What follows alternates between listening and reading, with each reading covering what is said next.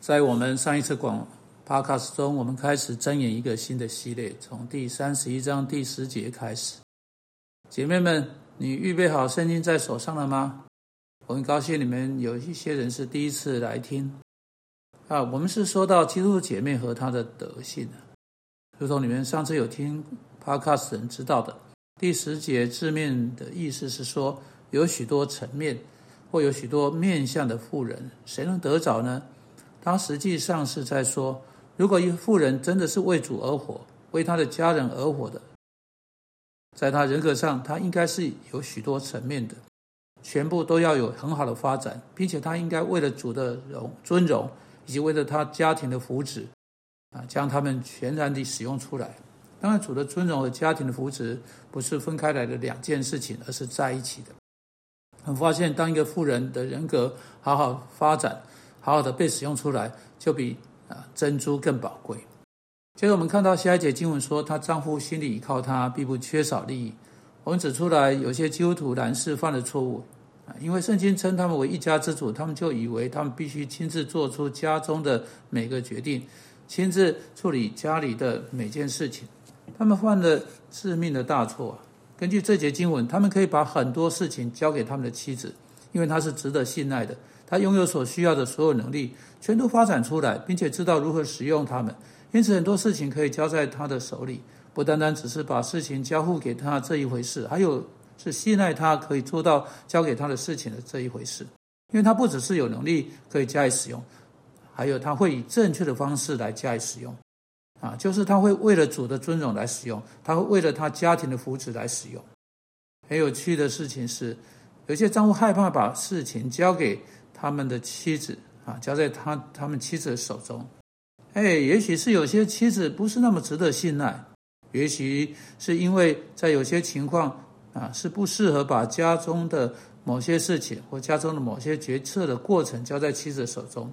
也许是因为你没有花时间去发展你有的那些恩赐或才干，这些恩赐就隐藏起来，你就是让别人代替你做出你应该为你自己的生命做出的所有决定。当然，这是会是一个悲剧。呃，如果是你丈夫，就不会把事情交给你，因为你常常搞错你丈夫的意思，你常常造成更大的伤害。你丈夫当然不能把事情交在你手中。也许你应该学习如何成为值得信赖的妇人，并且学习如何好好发展那些恩赐中的一些，更完全的用在家里。但在一个功能运作正常的婚姻中。不是丈夫去做所有的事情，做出所有的决定，妻子也做出所呃许多的决定，他人格的各个层面、各个部分都得到充分的使用、充分的发挥。因此，在婚姻的架构上，妻子可以好好的充分发展她的恩赐，而不是在她人格上必须低声下气，仰赖她丈夫的鼻息，在她丈夫面前龟缩，一点都不是。确实，在家庭架构下，妻子可以找到极大的满足。发展极大的潜能，并充分发挥她的恩赐。如果姐妹们愿意的话，为了她家庭的福祉和她丈夫的福祉，她们便可以在她呃自己的家庭架构中发展出那这样一种充分发挥的角色来。这是这节经文在教导的，这是丈夫和妻子必须了解到的。啊，今天有太多妇女认为，为了要有所谓的一个有成就感的人生。你必须是，你必须东张西望，到处寻找。你必须到外面做事啊，做这事或那事，忙碌起来，参加各种社团，去应征全职工作，或者去做志工。我不会说这些事情对每一个人在人生的每个阶段必然是错的。我所要说的是，当一个妇女留在家中，在家庭的架构下发展她所有的恩赐，发挥她所有的恩赐，她也能成为一个全面向、充分发挥、有成长，在想法上。保持长心，一个令人兴奋的妇女，啊，她会对她的丈夫、她的孩子以及她周围的人，成为一个令人兴奋的人，啊，你用不着到处去找舞台发展你的恩赐，家庭本身就足以挑战你成为一个这样的人，在家中充分发挥所长，发挥创意，使用上帝赐给你的那些恩赐，达到极处，一个多才多艺的妇女。使用他人格所有层面，这是圣经认为一个呃是一个理想富人的呃概念，而不是他只会专门做两一两件事情，一点都不平衡的女强人的概念。也不是只会在家中做些苦差事，因为他从未把他人格的许多层面发展出来。好，他说了，他丈夫倚靠他。姐妹们，我要问你，你的丈夫真能倚靠你吗？他有没有办法把一些事情交在你的手中？知道你会努力去做，知道你不会创造出问题，不会创造出更多的难呃难处。如果他到外面出差一两呃一两周，他真的可以把家庭啊或家务事交在你的手中吗？如果不能，你也许你需要做些反省，也许你需要坐下来把呃某件事情好好看清楚，好好的想清楚，学会做一些什么事情。也许你不想要成为像一些富人试着成为的一个畏畏缩缩的女人。我知道有好多的富人以为，如果我无法在这方面有什么能力可以表现。我不是对这份任务适任的的话，这跟我没有什么关系。这不是你想这件事情应有的方式。你有某些恩赐，有某些特质，却微说不用，事情就有点不对了。